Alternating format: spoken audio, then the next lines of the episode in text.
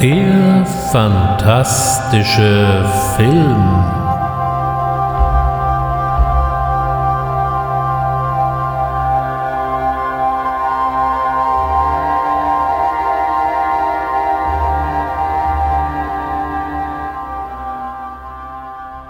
Herzlich willkommen beim fantastischen Film. Unsere heutige Filmreise führt uns zurück in die 50er Jahre des letzten Jahrhunderts, in die Zeit der Paranoia und Monsterfilme und in diesem Zusammenhang gilt es vor allem einen Mann zu erwähnen, der uns eine ganze Reihe von fantastischen Filmen geschenkt hat, Jack Arnold. Mit ihm verbinden sich solche Klassiker wie Der Schrecken vom Amazonas bzw. The Creature from the Black Lagoon, Tarantula oder auch die unglaubliche Geschichte des Mr. C, im Original The Incredible Shrinking Man. Aber bevor ich mich mit Jack Arnold und seinen Arbeiten bei den Universal Studios in erster Linie näher beschäftige, will ich erst nochmal einen Blick in die Geschichte werfen, denn es fällt ja auf, dass gerade in diesem Jahrzehnt so viele Filme mit dem Thema Monstern, Invasion durch Außerirdische oder eben durchaus deutlich militärisch eingefärbte Science-Fiction-Filme auf den Markt kamen. Die Filme, die wir heute nämlich auch besprechen, waren gar keine so kleinen, billigen Filmchen, wie das gerne heute in der Rückschau dargestellt wird, sondern wir haben es mit regulären Produktionen der großen Studios wie Universal, Warner oder auch Paramount zu tun. Diese Filme wurden im Vergleich zu heute vielleicht recht preisgünstig produziert und haben alle nicht mehr als eine Million Dollar verschlungen, doch war das für die damaligen Verhältnisse schon eine recht erkleckliche Summe.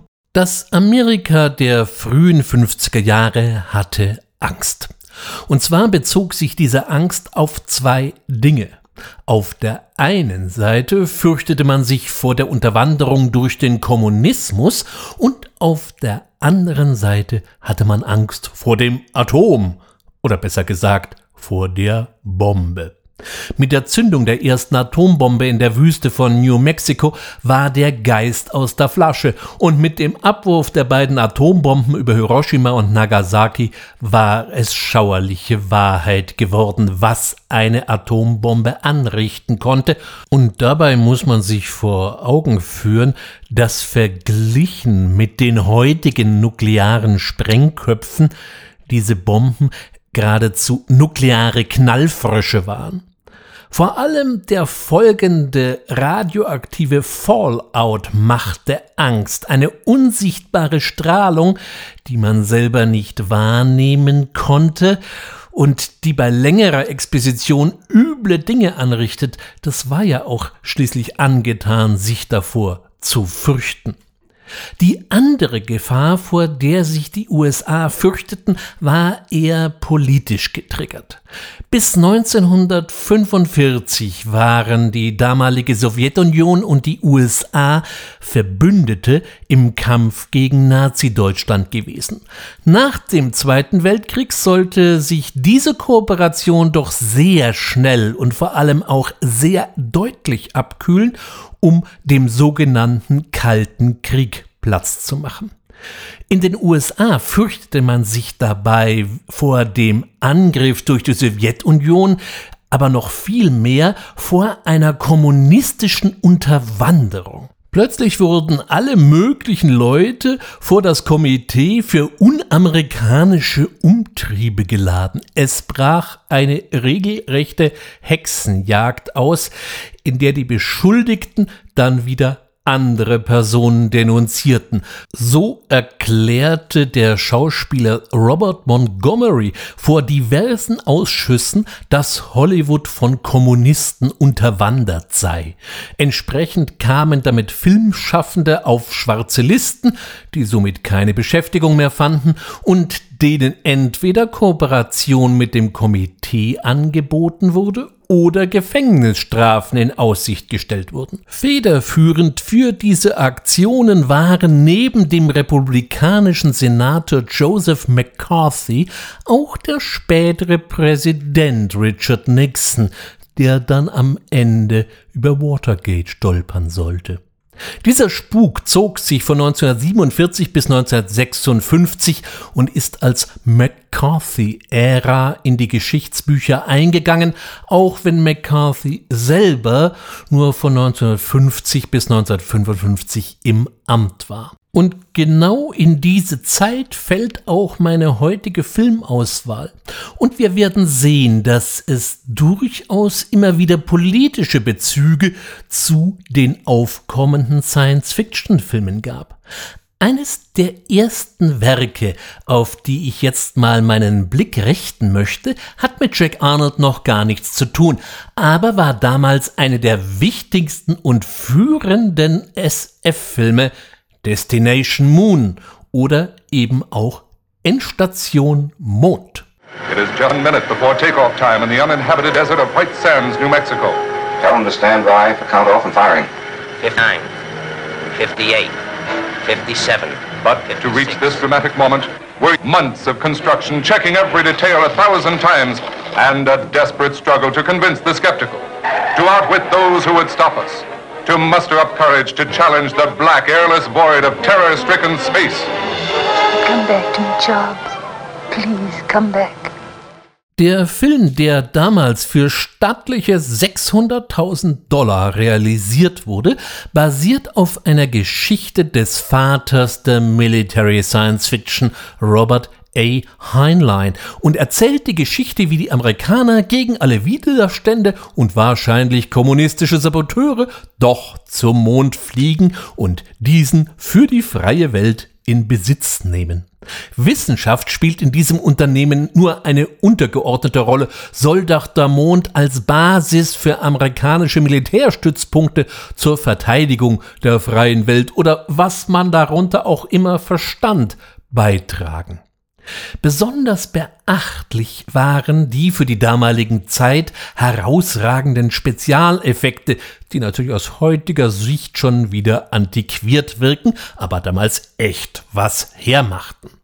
Außerdem kam Destination Moon in flammendem Technicolor, also in Farbe, was für damalige Verhältnisse eben auch noch nicht selbstverständlich war. Interessant in diesem Zusammenhang ist hier, dass die ganze Technik im Vordergrund stand und die Schauspieler eigentlich nur Staffage waren. Auch tauchte kein einziger großer Name auf. George Pell, der das Ganze produziert hatte, räumte 1951 auch den Oscar für die besten Spezialeffekte ab. Angesichts des bahnbrechenden Erfolgs von Destination Moon entsann man sich bei der Paramount einer alten Idee, die auf einem Fortsetzungsroman aus dem Jahr 1932 basierte und den man 1934 schon mal als End of the World annonciert hatte, When Worlds Collide. Ursprünglich hatte man niemand geringeren als Cecil B. DeMille für dieses Werk vorgesehen, doch nach etlichen Vorbereitungen wurde der ganze Film aufs Eis gelegt und Dimmel konzentrierte sich auf Cleopatra, einem seiner frühen Monumentalfilme aus dem Jahr 1934. Bitte nicht mit dem Cleopatra-Film von 1963 mit Les Taylor und Richard Burton verwechseln. Pell spekulierte ursprünglich auf eine Weltstar-Besetzung doch das hätte wahrscheinlich mehrere Millionen Dollar verschlungen. Bei Paramount hatte man allerdings When Worlds Collide eher auf unter einer Million budgetiert. In Deutsch erschien der Film dann unter dem Titel Der jüngste Tag. When worlds collide. Written in the stars is a message of doom for this, our world. And now, in the most shattering experience the screen has ever given you, Paramount tells what could happen within your lifetime when worlds collide.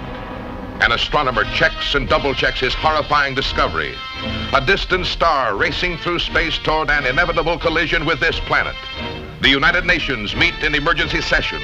All conflicts pale before this threat from another world.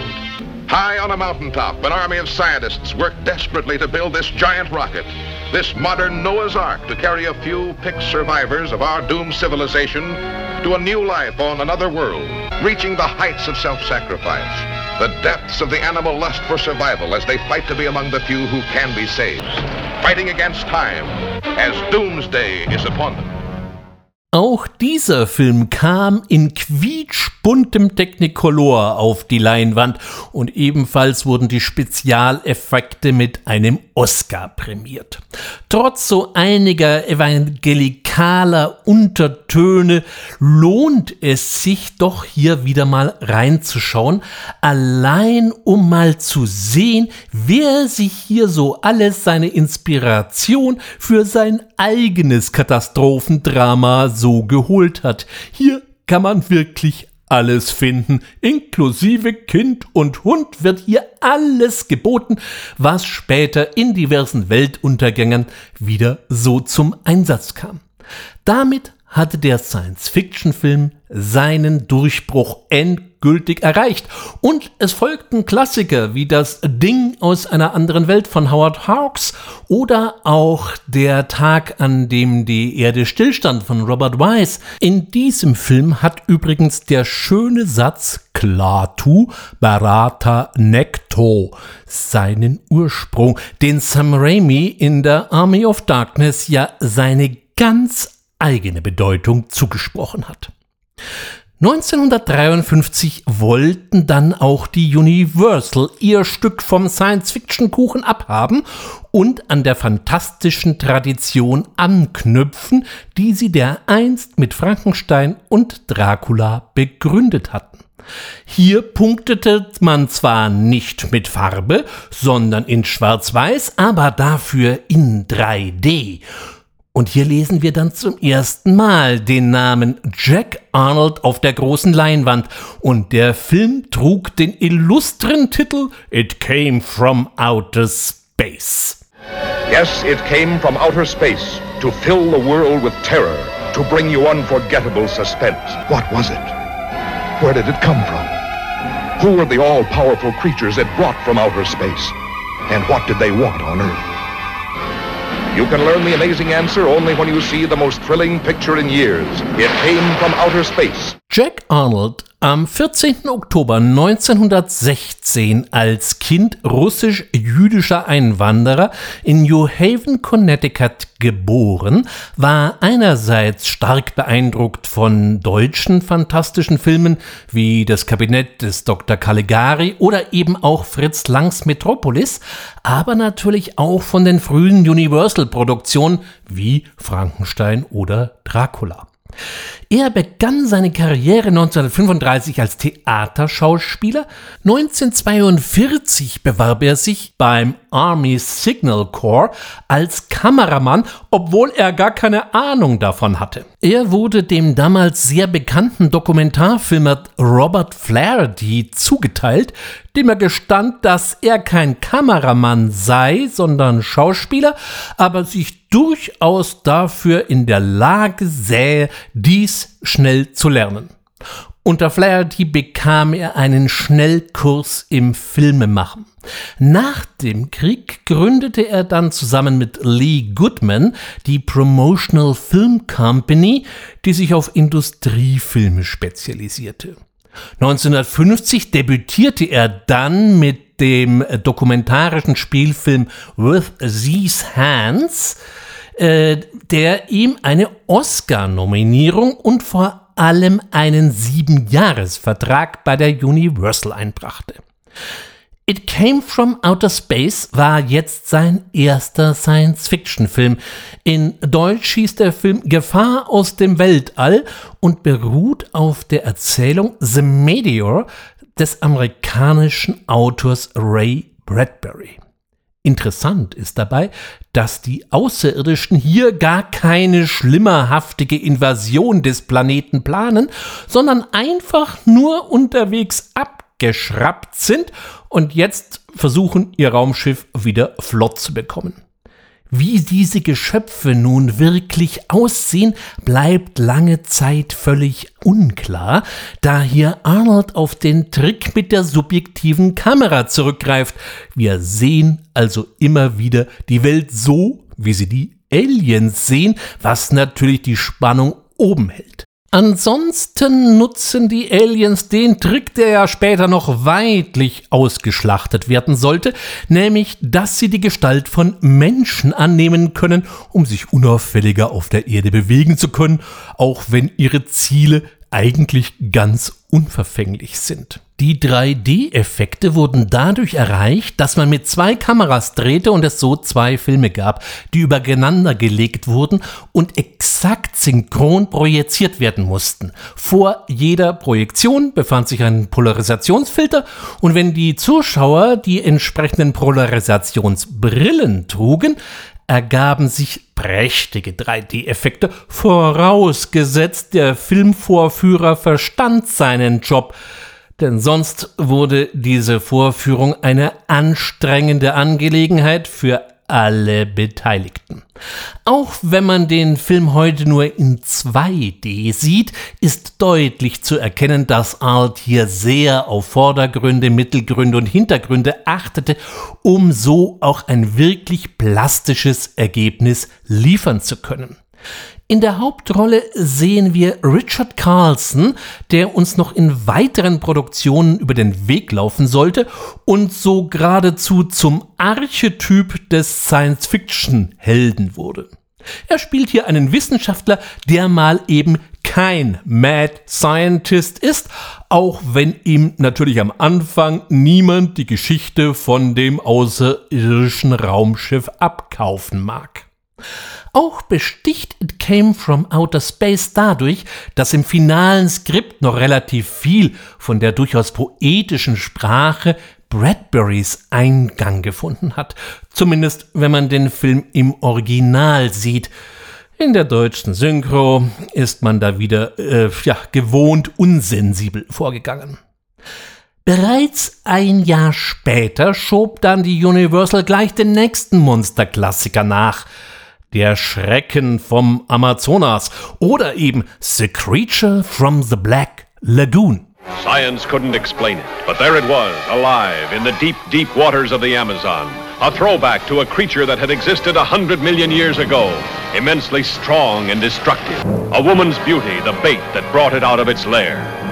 See underwater thrills never photographed before. See Titanic underwater battles never dreamed of before. In this most terrifying of the science fiction adventures. Bei diesem Creature-Klassiker haben zur Abwechslung weder das Atom noch die Außerirdischen ihre Hände im Spiel. Hier handelt es sich nur um eine Laune der Natur. Dabei ist der Kiemenmensch oder wie ihn Jack Arnold selbst bezeichnete Little Beastie an für sich noch nicht mal besonders aggressiv, aber dass dann plötzlich fremde Menschen in seinem Biotop herumtrampeln, missfällt ihm doch schon sichtlich. Der Erfolg der Creature from the Black Lagoon Filme beruhte unter anderem darauf, dass die anderen Universal-Monstern wie Frankenstein, die Mumie oder eben auch Dracula noch nicht im Fernsehen angekommen waren und daher etwas in Vergessenheit geraten waren. Wenn man also Monster gucken wollte, bot sich dieses Ungeheuer im Kino natürlich an. Und darüber hinaus war es ein weiterer Film, der in Natural Vision gezeigt wurde, also in 3D. Von der Story her schimmert hier schon ein bisschen King Kong und die weiße Frau durch, nur dass sich das Geschehen diesmal in das Gewässer des Amazonas verlegt. Die berühmte Schwimmszene, in der die Hauptdarstellerin, gespielt von Julie Adams, von der Kreatur unter Wasser angeschmachtet wird, ist legendär und dürfte in einigen Einstellungen auf später Steven Spielberg für Jaws, also den weißen Hai, inspiriert haben. Denn da hat ja auch ein Geschöpf aus dem Wasser jemand zum Fressen gern. Die Darstellung des Kiemenmenschen teilten sich übrigens zwei Personen. Über Wasser spielte die Kreatur Ben Chapman, der mit fast zwei Meter eine stattliche Figur machte. Im Wasser hingegen schwamm Rico Browning, der durch seine Art zu schwimmen Arnold schon bei den Probeaufnahmen begeistert hatte und der vor allem problemlos schon mal so vier bis fünf Minuten ohne Sauerstoff auskam, was für die Unterwasseraufnahmen natürlich unendlich hilfreich war. Browning hat sich später noch als Regisseur der Serie Flipper hervorgetan und leitete auch die Unterwasseraufnahmen für den James Bond-Film Thunderball oder eben zu Deutsch Feuerball. In den Credits kann man nachlesen, dass Bud Westmore äh, als Nachfolger des legendären Jack Pierce, der zum Beispiel für das Aussehen von Frankensteins Monster verantwortlich war oder eben Boris Karloff in eine Mumie verwandelt hatte, die Kreatur geschaffen hatte. Fakt ist allerdings, dass das Design für den Schrecken vom Amazonas auf drei Personen zurückzuführen sei nämlich einerseits Millicent Pearson, die selber mal Schauspielerin war und die zeichnete die Entwürfe. Chris Müller modellierte den Kiemenkopf und das endgültige Kostüm fertigte Jack Cavan. Leider sind alle drei heute weitestgehend vergessen. Der Herr soll wenigstens an dieser Stelle ihrer gedacht werden. Denn die Creature from the Black Lagoon ist bis heute eines der erfolgreichsten Universal Monster Kreationen. Dies ist nicht nur auf das Monster allein zurückzuführen, sondern eben auch auf die ausgefeilte Dramaturgie und die ganze Geschichte rund um die prähistorische Gestalt, die diesen Film bis heute irgendwie zeitlos erscheinen lässt und der sich immer noch eben sehr, sehr gut ansehen lässt. Aufgrund des bahnbrechenden Erfolges des Films an der Kinokasse musste dann gleich mal ein Sequel her und so erschien bereits ein Jahr später die Rache des Ungeheuers oder eben The Revenge of the Creature. They dared to bring him back alive from his haunts deep in the jungles of the Amazon. They dared to put him on display with the other denizens of the deep while thousands came to marvel and wonder. You know, I I pity him sometimes. He's so alone. The only one of his kind in the world. They dared to study him, to probe him, to tempt him with the lure of a woman's beauty, thinking that mere chains could hold in check the primeval forces that surged and roiled within this strange being from the dawn of time. Was hier recht aufregend klingt, beginnt auch recht amüsant und schließt genau ein Jahr nach den Geschehnissen am Amazonas an. Kapitän Lukas aus dem ersten Teil fährt hier bezeichnenderweise jetzt ein Schiff, das sich Rita 2 nennt. Im ersten Teil hieß das Schiff nur Rita. Diesmal sind wieder wagemütige Männer ausgezogen, um die Kreatur vom Amazonas zu fangen und dies gelingt auch erstaunlich flott. Und dann geht es eben ab nach Florida in einen Wasserpark mit Delfinarium und Aquarium, in dem der Kiemenmensch jetzt als Attraktion ausgestaltet werden soll. Auch hier verguckt er sich diesmal wieder, diesmal sogar in eine echte Blondine, gespielt von Laurie Nelson. Und natürlich hat er nicht wirklich vor, lange in dem zotteligen Aquarium zu bleiben. Was sich hier ja noch an für sich ganz originell anhört, ist in Wirklichkeit aber schon ziemlich einschläfernd. Vom Schrecken des Amazonas zum Langweiler im Aquarium. Denn über lange Strecken passiert einfach nichts, was besonders interessant wäre. Außerdem können wir einige weitere Veränderungen sehen, die dem Film nicht unbedingt gut tun. So hat man plötzlich aus unerfindlichen Gründen einen Alternativentwurf für den Kopf verwendet, wodurch der Kiemenmensch, naja, ziemlich froschblöd in die Landschaft guckt und sehr viel von seiner ursprünglichen Ausstrahlung verloren hat. Auch starkst er jetzt locker über Land. Im ersten Teil achtete Arnold noch peinlich darauf, dass die Kreatur nicht einfach so geht, sondern nur maximal schlurft, sollte ja auch eher ein Wasser als ein Landbewohner sein. Ben Chapman hat erzählt, dass er extra noch Gewichte an die Füße bekam, damit er nicht plötzlich anfängt zu gehen. Hier spaziert unser Amphibienmann durch die Landschaft wie der Kurknüngel aus Bad Oeynhausen. Das Einzige, was am Rande noch ganz interessant zu entdecken ist, ist Clint Eastwood in einer sehr frühen, aber auch eben sehr kleinen Rolle. Ansonsten gehört dieser Aufguss des Klassikers nicht unbedingt zu den Werken, die man mal unbedingt gesehen haben muss.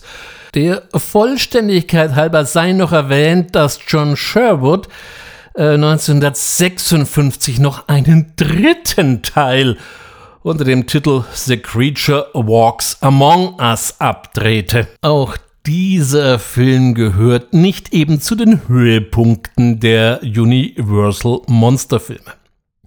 Da schauen wir doch lieber auf einen anderen Film, der zwar nicht Jack Arnold äh, inszeniert hat, sondern von äh, Gordon Douglas realisiert wurde, aber der mit Sicherheit zu den unumschränkten Klassikern aus dem Jahre 1954 zählt. Them. Oder eben in Deutsch Formicula. I tell you, gentlemen, science has agreed that unless something is done and done quickly, man as the dominant species of life on Earth will be extinct within a year. By direction of the President of the United States, stay in your homes, I repeat. Stay in your homes.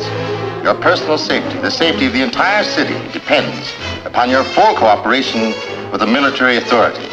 Yes, cities, nations, even civilization itself, threatened with annihilation because in one moment of history-making violence, Nature, mad, rampant, wrought its most awesome creation. For born in that swirling inferno of radioactive dust were things so horrible, so terrifying, so hideous. There is no word to describe them. In der Wüste Arizonas geschehen eigenartige Dinge. Ein Mädchen wird zutiefst traumatisiert aufgefunden, ein Wohnwagen wird zerfetzt entdeckt, von den Eigentümern keine Spur. Seltsame Todesfälle und immer ist Zucker und dann auch Ameisensäure im Spiel. Nun, ich glaube hier nicht zu spoilern, wenn ich verrate, dass durch die Atombombenversuche und die damit ausgelöste Strahlung Ameisen mutiert sind und jetzt mal bequeme Möbelwagengröße angenommen haben. Ich weiß, das klingt fürchterlich trashig, aber der Film ist erstaunlich gut und spannend gemacht und wenn die Helden den ersten Ameisenbau nebst Bruthöhle inspizieren, so hatte ich spontane Alien-Assoziationen. Vielleicht hat sich hier auch Ridley Scott zu seinem ersten Teil inspirieren lassen. Ansonsten haben wir auch hier wieder die Blaupause für gefühlt unendlich viele Nachfolgeprodukte. So werden Kinder verschleppt, die gerade so noch gerettet werden können und auch der Opfertod im Dienst der guten Sache darf hier nicht fehlen. Das Militär übernimmt dabei eine eher, naja, sagen wir mal, ambivalente Rolle. Sind sie es auf der einen Seite, die für die Mutationen und die daraus folgende Bedrohung ja ver verantwortlich sind, sind auf der anderen Seite dann eben auch die Boys vom Militär mit Tommy Gun und Flammenwerfer, die genau den Rest der Menschheit vor dieser Gefahr bewahren. Da sollte jetzt noch einer draus schlau werden. Dabei waren die Ameisen in Them gar nicht die ersten radioaktiven Monstern, die über die Welt herfielen. Dies fiel einem im arktischen Eis eingeschlossenen Redosaurus zu, der durch eine Atombombe aufgetaut wurde und daraufhin nichts Eiligeres zu tun hatte, als New York zu zertrampeln. Ich rede hier vom Beast from 20,000 Fathoms, oder eben auch unter dem Titel Panik in New York bekannt geworden oder eben auch noch besser Dinosaurier in New York aus dem Jahre 1953 zu finden. Impossible, unbelievable, fantastic, but I tell you it could happen. Yes, it could happen. For various authorities believe that buried somewhere under the polar ice cap, in a state of suspended animation, are the awesome creatures, the leviathans that roamed the earth at the dawn of time. And under certain conditions, a nuclear explosion could free one from his icy tomb. Dieser Film löste eine ganze Reihe von Nachfolgern aus, unter anderem eben auch die eben ausgeführten Ameisen, die bei Warner erschienen sind. Über die noch monströseren Konsequenzen wird demnächst an anderer Stelle mal etwas ausführlicher zu sprechen sein. Diesen Erfolg der Konkurrenz konnten natürlich die Universal Studios so nicht auf sich sitzen lassen. Und so durfte Jack Arnold auch gleich mal ein mutiertes Riesentier auf die Leinwand bringen. Und was wirkt furchterregender und grauenvoller als eine Tarantel von der Größe eines Einfamilienhauses? Und so wurde Tarantel und der literarische Riese Gargantua eben mal elegant gemixt und heraus kam Tarantula. Even science was stunned. The new atomic miracle should have been mankind's greatest boon.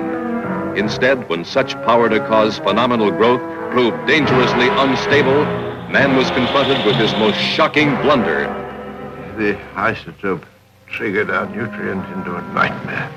A blunder that transformed a tiny insect into the hundred-foot spider that was now ravaging the panic-stricken countryside. Nein, dieses Monster ist nicht durch die Bombe so groß geworden, sondern weil ein eigenbrötlerischer Wissenschaftler, genial verkörpert von Leo G. Carroll, seine Hände im Spiel hatte. Carroll war ein britischer Charakterdarsteller, der nach seinem Debüt im Jahre 1934 schnell zu einem gefragten Nebendarsteller aufstieg. So finden sich in den einschlägigen Datenbanken alleine mal 79 Eintragungen von ihm.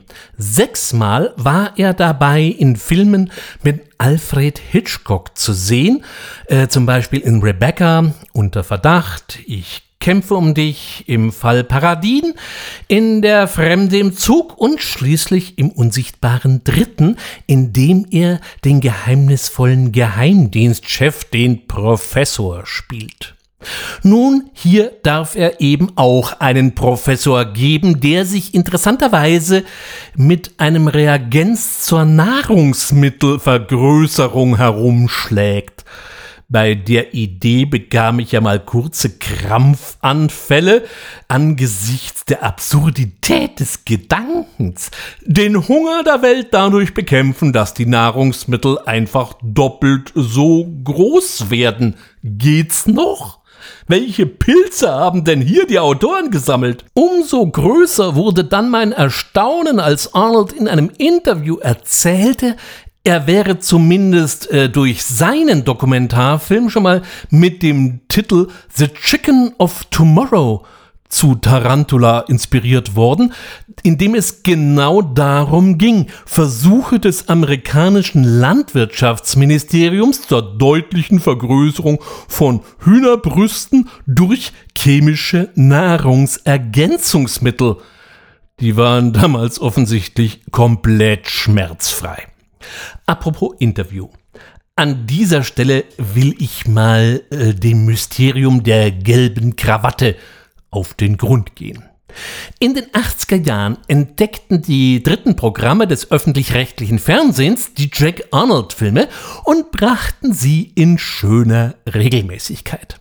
Ergänzt wurden diese Ausstrahlungen immer durch einen viertelstündigen Bonus Jack Arnold erzählt.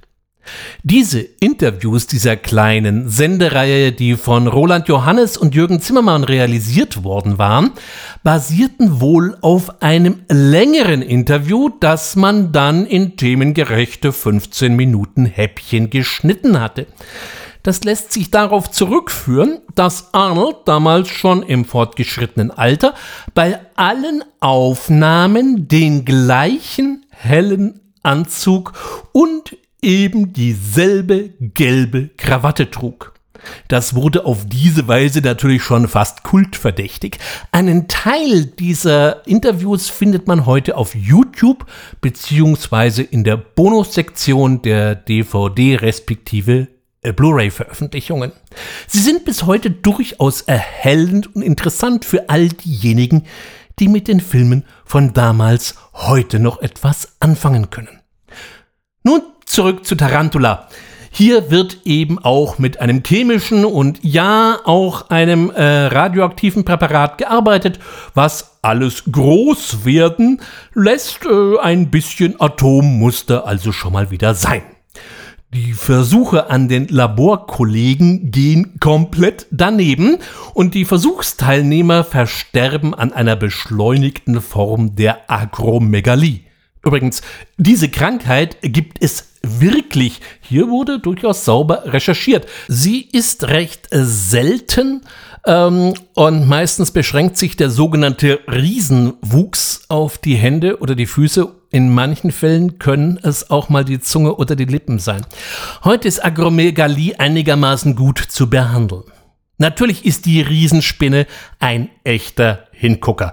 Und auch so die ein oder andere Szene macht auch schon richtig Spaß. Aber insgesamt reißt mich heute Tarantula nicht mehr so fundamental vom Stuhl. Die Stärke von Arnolds Filmen war, dass er in die ganze Monster-Hatz immer noch eine ganz passable Geschichte eingoss. Hier ist es eben nur eine prachtvoll gefilmte Monster-Hatz. Ebenfalls im Jahr 1955 wollte Universal jetzt auch mal eine richtig große Space Opera vorlegen. George Pell hatte ja das schon mal eindrücklich äh, bewiesen, was man da so machen kann. Und so zog man jetzt nach und präsentierte This Island Earth der bestimmt auch noch dem ein oder anderen unter dem deutschen Titel bekannt ist, Metaluna 4 antwortet nicht. Universal International presents the most startling, the most imaginative and suspenseful science fiction drama ever brought to the screen. You'll marvel at the superior intelligence that unleashes its deadly ray, or can kidnap an airplane in flight. Prisoners hurtling through endless space, speeding toward the unearthly furies of a planet gone mad. See sights never before dreamed by man. The battle between guided meteors and deadly rays. A planet doomed to destruction, while captive Earth people fight for their lives. Die Außerirdischen vom Planeten Metaluna haben ein Problem. Sie raufen sich schon längere Zeit mit ihrem Nachbarn vom Planeten Zagon herum und reden wir ebenfalls mal nicht drumherum. Es sieht nicht gut aus. Die Zagoner bewerfen die Metaluna recht ungeniert mit Meteoriten und der Schutzschild, der dieses kosmische Wurfgeschossbombardement aufhalten soll, pfeift aus dem letzten Loch. Also hat man sich zu einer Expedition zur Erde entschlossen, um hier in einer versteckten Operation alle möglichen Wissenschaftler zwangs zu verpflichten, damit sie für sie die Kartoffeln aus dem Feuer holen und eine Lösung finden. Und falls dieser Plan scheitern sollte, könnte man auch gleich mal zur Erde auswandern und sie sozusagen als Ersatzplanet in Besitz nehmen. Ich habe hier die Geschichte mal aus Sicht der Außerirdischen erzählt. Der Film macht das natürlich nicht, sondern aus der Perspektive äh, vor allem eines Wissenschaftler, Dr. Jack Meacham, der auch mal eben mit dem Kampfflieger zum Labor fliegt. Das waren noch goldene Zeiten. Auch wenn der Film als der eine der großen Space Operas gefeiert wird, so viel Space gibt's hier gar nicht. Bis hier jemand mal die Erde verlässt, vergeht schon mal geraume Zeit. Auch sind die Außerirdischen eine etwas, naja, in sich zerstrittene Bande, die nicht so genau weiß, was sie nun eigentlich will. Ungewöhnlich hohe Stirn und weißblonde Haare machen eben nur einen nicht automatisch schlauer. Diese Schwächen im Skript, die auch den Kunstgenuss etwas einschränken, beruhen darauf, dass im Vorfeld immer wieder Auseinandersetzungen, Diskussionen stattfanden. Ursprünglich sollte nämlich This Island Earth wesentlich politischer aufgeladen werden, das dann wieder etwas abgemildert wurde und herauskam diese etwas befremdliche Gemengelage. Die Frage, die sich jetzt hier an dieser Stelle stellt, was hat das bitte jetzt mit Jack Arnold zu tun? Denn in den Credits steht Joseph M. Newman. Ursprünglich sollte Arnold äh, bei der Universal auch This Island Earth inszenieren. Er war zu dieser Zeit ja auch der Hausregisseur, wenn es um utopisch fantastische Stoffe ging. Doch Newman hatte sich die Rechte für den Stoff gesichert und wollte jetzt auf Biegen und Brechen selbst inszenieren.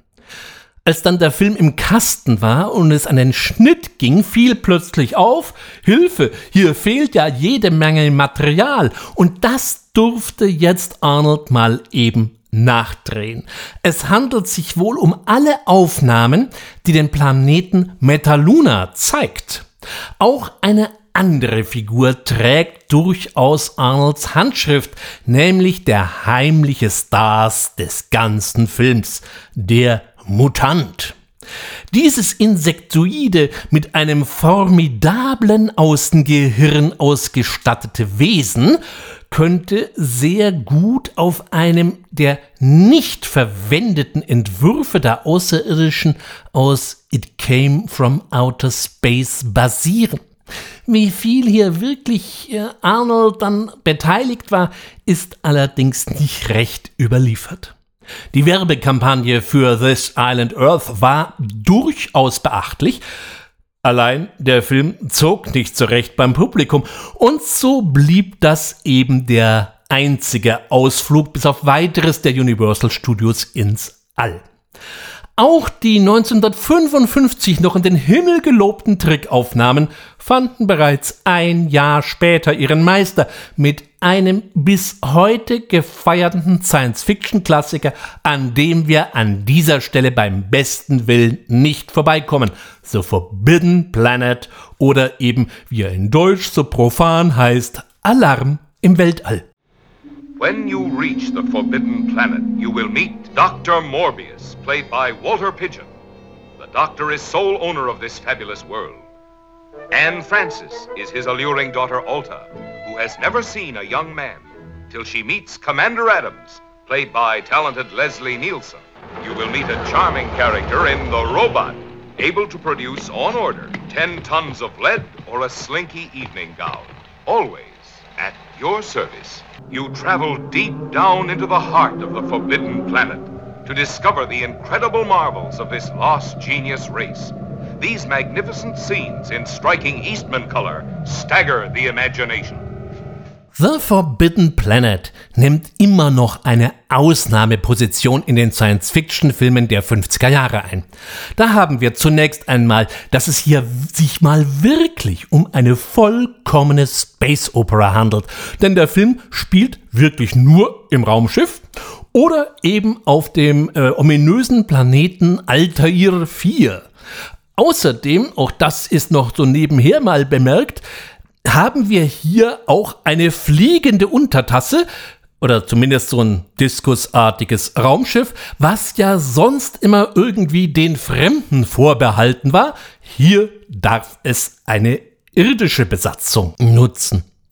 Außerdem haben wir hier eine ziemlich intelligente Story, die mal komplett ohne Invasionsideen und kalte Kriegslyrik auskommt.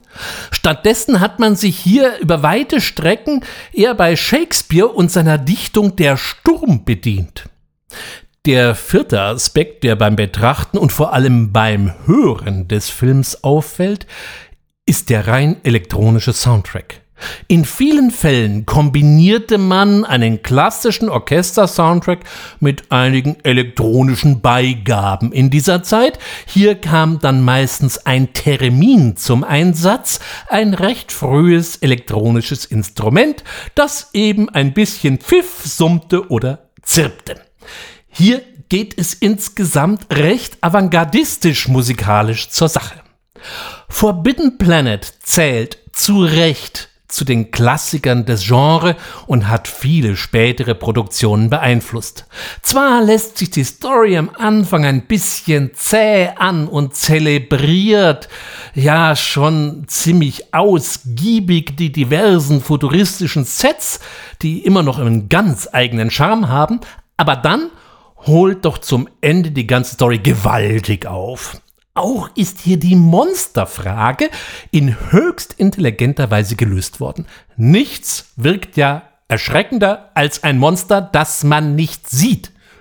Und wenn man es dann aber sieht, dann ist man doch oft enttäuscht. Hier haben die Macher einen interessanten Kompromiss gefunden. Also lauter gute Gründe, den Forbidden Planet oder eben den Alarm im Weltall mal wieder in Augenschein zu nehmen, wenn er nicht eh schon in der Sammlung steht. Im Jahr darauf, wir schreiben das Jahr 1957, legte dann Jack Arnold sein unbeschrittenes Meisterwerk vor mit The Incredible Shrinking Man oder eben die unglaubliche Geschichte des Mr. C. This is Orson Welles speaking.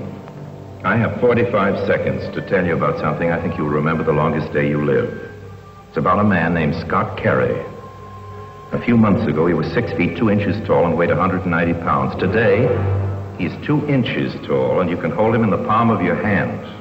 Now he lives in a world where he must fight for his life, a world where a friendly house cat is a predatory monster. Die Story ist dabei ebenso bestechend wie simpel. Ein Mann fährt mit seinem Boot durch eine ominöse Wolke unbekannter Zusammensetzung und beginnt in den nächsten Monaten zu schrumpfen. Seine Körpergröße nimmt also immer weiter ab. Schließlich lebt er dann in einem selbstgezimmerten Puppenhaus und das wahre Abenteuer beginnt erst, als er nach einer Auseinandersetzung mit der Hauskatze in den Keller fällt und ihn seine Umgebung für tot hält. Das Bestechende am Incredible Shrinking Man ist die Mischung von herausragenden Trickaufnahmen, den wunderbaren Oversized Sets, damit auch alles wirklich maßstabsgetreu wirkte, und eben einer wirklich intelligenten und anrührenden Geschichte. Und dabei ist es vor allem auch nochmal keine Sekunde langweilig. Arnold nimmt hier den Zuschauer wahrhaft mit, so dass man auch die ganzen seelischen Konflikte des Protagonisten mit durchleiden oder zumindest verstehen kann. Das Studio wollte ja am Ende lieber ein Happy End haben als das offene Ende, was wir tatsächlich sehen. Hier konnte sich Arnold erfolgreich durchsetzen. Auch kommt neben der berühmten Katze aus der entsprechenden Katzenszene, äh, es waren übrigens nicht nur eine Katze, sondern ungefähr sechs bis sieben Katzen, die alle möglichst gleich aussahen, damit man, wenn die eine gerade keine Lust mehr hatte, mit einer anderen äh, weiterspielen konnte kommt jetzt hier auch wieder eine Tarantel zum Einsatz. Auch hier setzte man nicht auf heimische Tiere, sondern auf panamaische Taranteln. Das sollen angeblich die größten sein. Im Umgang mit Taranteln hatte ja Arnold bereits ausreichend Erfahrung sammeln können und dirigierte das jeweilige Spinnentier wieder mit kurzen Druckluftstößen. Nach eigenen Angaben gehört The Incredible Shrinking Man zu Arnolds liebsten Filmen.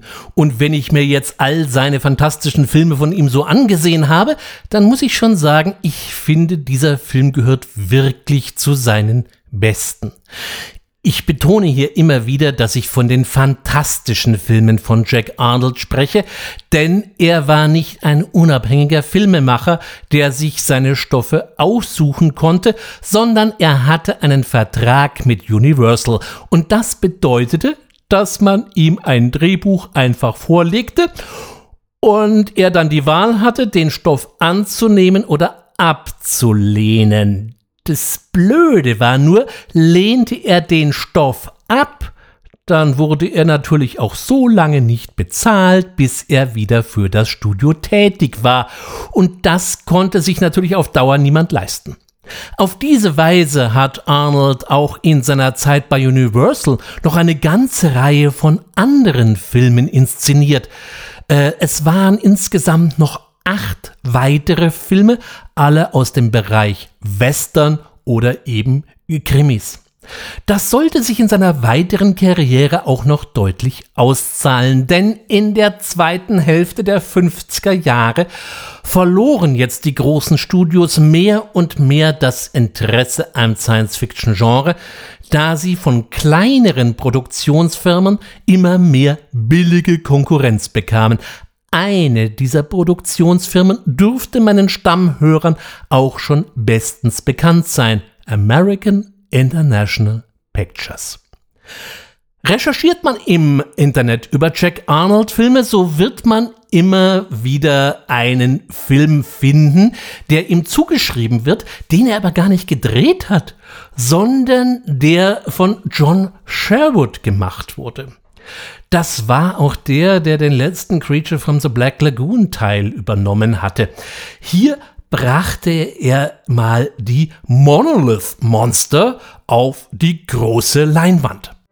What was this amazing power that could turn people into stone? That could suddenly turn inanimate rocks, stones, monoliths into growing, spreading, expanding monsters, threatening to engulf whole towns and cities, to bury all civilization under an immensity of weight beyond all calculation. Das Geheimnis des steinernen Monsters, so der deutsche Titel, basiert auf einer Story von Jack Arnold. Er selber wollte aber lieber The Lady Takes a Flyer, der in Deutschland unter dem Titel Immer Ärger mit den Frauen erschienen ist, realisieren. Wahrscheinlich hatte er bereits die Zeichen der Zeit erkannt und wollte nicht unbedingt auf Monster- und Science-Fiction-Stoffe festgelegt werden. Das Monolith-Monster hört sich zunächst einmal von der Story wieder mal ziemlich Banane an. Die Bruchstücke eines Meteoriten wachsen unter dem Einfluss von Wasser zu gigantischen Kristallnadeln und zertrümmern alles, was auf ihrem Weg liegt. Außerdem entziehen sie ihrer Umgebung alles Silizium, was sie als Nährstoff brauchen, und versteinern damit aber auch Lebewesen in ihrem direkten Umfeld. Von dieser Kurzbeschreibung sollte man sich nicht blenden lassen. Die Idee ist erstaunlich spannend und dicht umgesetzt worden. Oft dauerte es ja gerne ein bisschen, bis die Handlung in die Gänge kam. Das ist hier eben mal nicht so. Auch wenn der Film am Anfang auffallend wortkarg agiert, schafft er von Anfang an eine interessante und damit spannende Atmosphäre.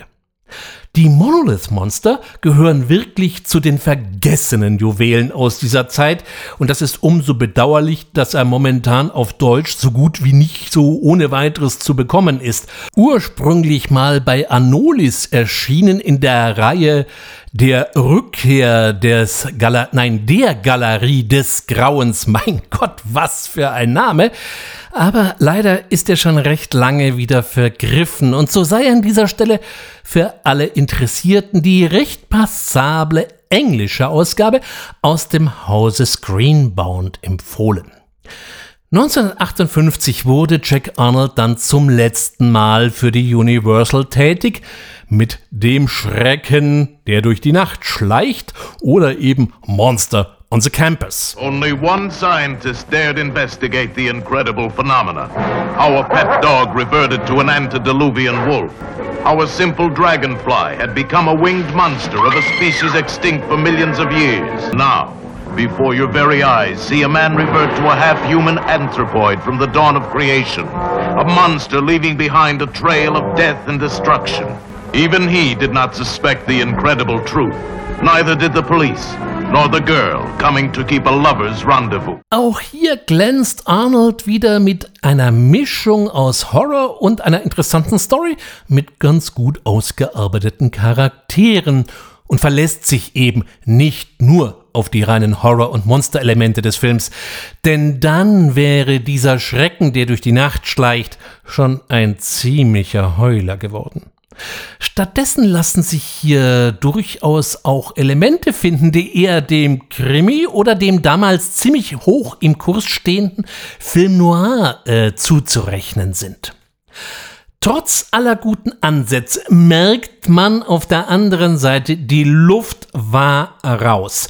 Die Budgets hatten eher homöopathische Züge angenommen und so blieben eben auch andere Projekte entweder komplett im Schrank oder wurden zur Unkenntlichkeit zusammengekürzt. So geschehen bei The Land Unknown oder eben Flug in die Hölle. In 1947, the Bird expedition to the South Pole reported a warm water oasis deep inside the icy Antarctic.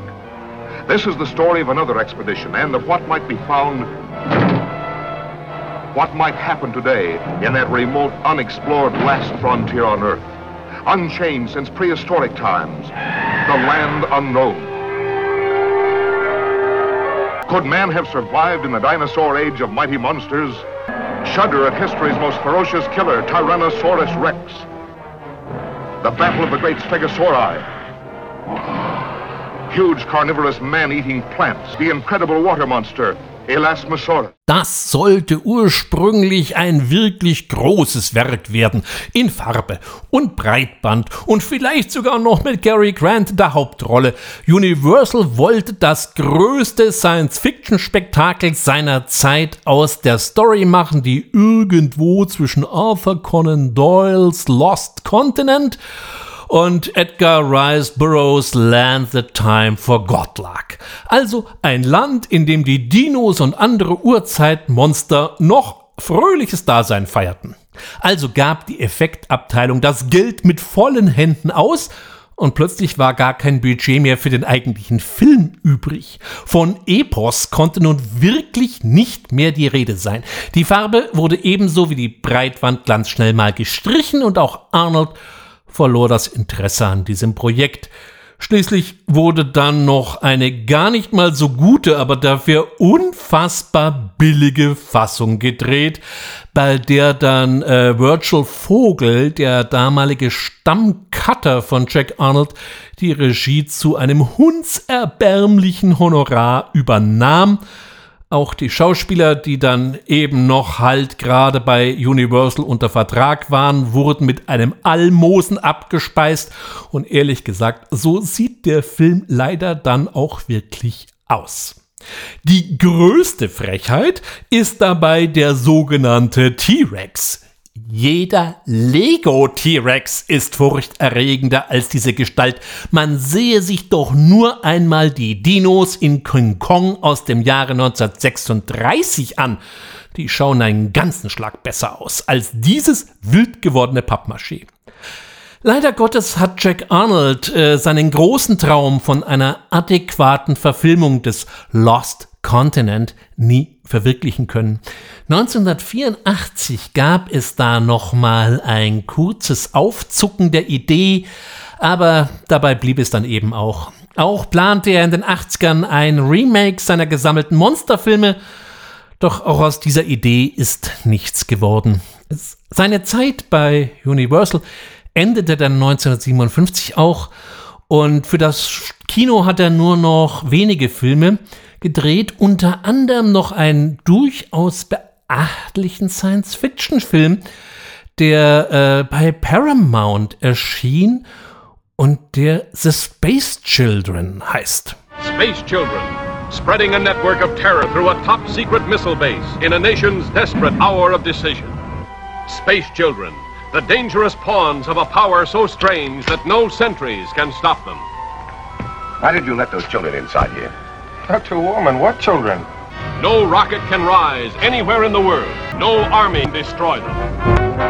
Was sich zunächst so ein bisschen wie eine frühe Form des Dorfes der Verdammten anfühlt, entwickelt sich rasch als durchaus intelligentes Werk, in dem die Kinder von einer außerirdischen Zivilisation mal nicht ausgeschickt werden, um den Rest der freien Welt zu versklaven, sondern vielmehr um die Welt vor dem drohenden Untergang zu bewahren. Das wirkt aus heutiger Sicht ja durchaus interessant, aber Das damalige, ja auch eher jugendliche Publikum hoffte dann doch eher auf solide Schauwerte oder auch eben von mir aus billige Monster als auf philosophische Überlegungen. Und so ging Space Children an der Kinokasse ziemlich sang- und klanglos unter und fällt auch heute noch eher unter ferner Liefen. Dabei hätte der Film auch zumindest mal in Deutschland eine Renaissance verdient. Dies war dann faktisch sein letzter Science-Fiction-Film. Es folgte noch der Western Auf der Kugel stand kein Name oder eben im Original Bullet Without Name. Sein letzter Kinofilm sollte dann aber noch einer seiner liebsten werden. Er trägt den wunderbaren Titel Die Maus That Roared oder eben Die Maus, die brüllte. Here's the funniest war ever waged. The war that had to be lost to be won. The United States invaded by the smallest country in the world. The Mouse That Roared, the film that united the nations in roars of laughter, starring an hilarious new personality, Peter Sellers, in three gloriously funny roles. Peter Sellers as the noble statesman. There isn't a more profitable undertaking for any country than to declare war on the United States and to be defeated. Peter Sellers as the fearless leader. Men of Fenwick, when you hear the name of Grand Fenwick, do your hearts swell with pride? Yes! And if your country calls, will you rush to enlist? No! Oh. Peter Sellers as the Grand Duchess. Do give my love to your president, will you? And Mrs. Coolidge, too. Diese herrlich absurde Komödie ist wirklich nochmal einen Blick wert.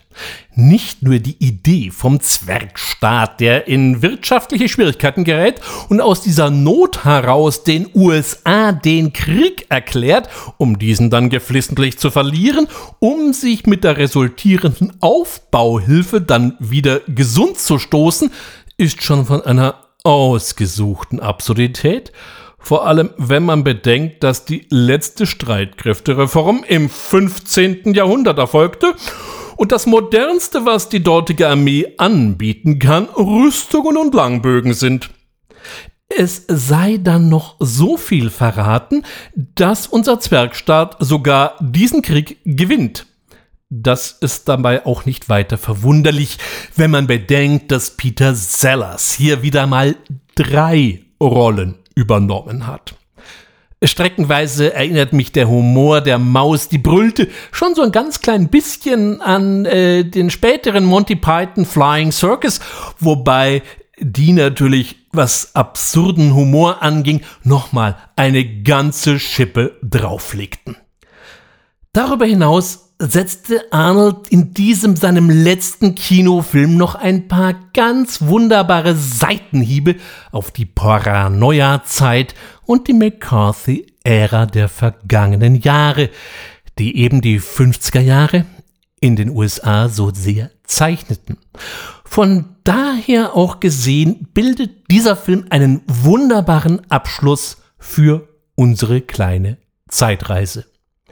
Arnold wechselte danach äh, vom Kino ins Fernsehfach und drehte bis 1984 reihenweise Serienbeiträge des unterschiedlichsten Zuschnitts. Er galt bereits in seiner Kinozeit als ein sehr effizienter und schneller Regisseur, der immer genau wusste, was er wollte und wie er es wollte. Er führte das immer auf seine Vorbereitungen zurück, so hat er wohl zu jedem seiner Drehbücher auch ein entsprechendes und komplettes Storyboard gezeichnet, worin eben schon mal festgelegt wurde, wie welche Szene im fertigen Film wie aussehen sollte und wer sich wie wohin bewegt. Wie der jeweilige Schauspieler dann agieren sollte, überließ er den Schauspielern und damit ähnelt er sich in seiner Arbeitsweise, ja, zum Beispiel auch Roger Corman, der ebenfalls immer als sehr technischer Regisseur beschrieben wurde. Wenn dann ein Schauspieler fragte, wie er denn die Rolle anlegen sollte, bekam er eher einen Rüffel von wegen, du bist doch der Schauspieler, woher soll ich's denn wissen, wenn du's nicht weißt? Aber was eben Arnold von Corman maßgeblich unterscheidet, ist, dass er mit seinen Filmen zusammen mit so manch anderem eben genau den Boden bereitet hat, auf dem Corman, AIP und so manch anderes kleines Studio später ihren Profit einfahren sollten. Und von daher ist es eben bis heute wert, dass man sich seiner wieder mal erinnert. So viel für heute als Jack Arnold Retrospektive. Äh, ich will an dieser Stelle nicht verhehlen, dass die Idee zu dieser Folge gar nicht mal allein von mir kam, sondern einer meiner Stammhörer hat mich auf diese Idee gebracht. Äh, in diesem Sinne auch vielen Dank dafür. Mir hat auch die Arbeit an dieser Podcast-Folge, die Recherche und die ganzen Filme von Jack Arnold und auch allem, was da so rechts und links noch lag, sehr viel Freude gemacht. Ich hoffe natürlich, dass jeder, der mir bis hierher gefolgt ist, an diesem Stoff genauso viel Spaß hatte wie ich bei der Produktion und ich würde mich natürlich freuen, Sie bald wieder als einen meiner Zuhörerinnen oder Zuhörer hier in diesem Podcast begrüßen zu dürfen. An dieser Stelle sei noch angemerkt, der fantastische Film feiert in diesen Tagen sein einjähriges Bestehen. Und jeder, der hier mal reingehört hat, da bedanke ich mich natürlich sehr herzlich für. Ansonsten meine Empfehlung, wie auch immer an dieser Stelle, haben Sie eine gute Zeit Schauen Sie fantastische Filme. Bis bald, sagt ihr und euer Ulrich Wössner. Thank you.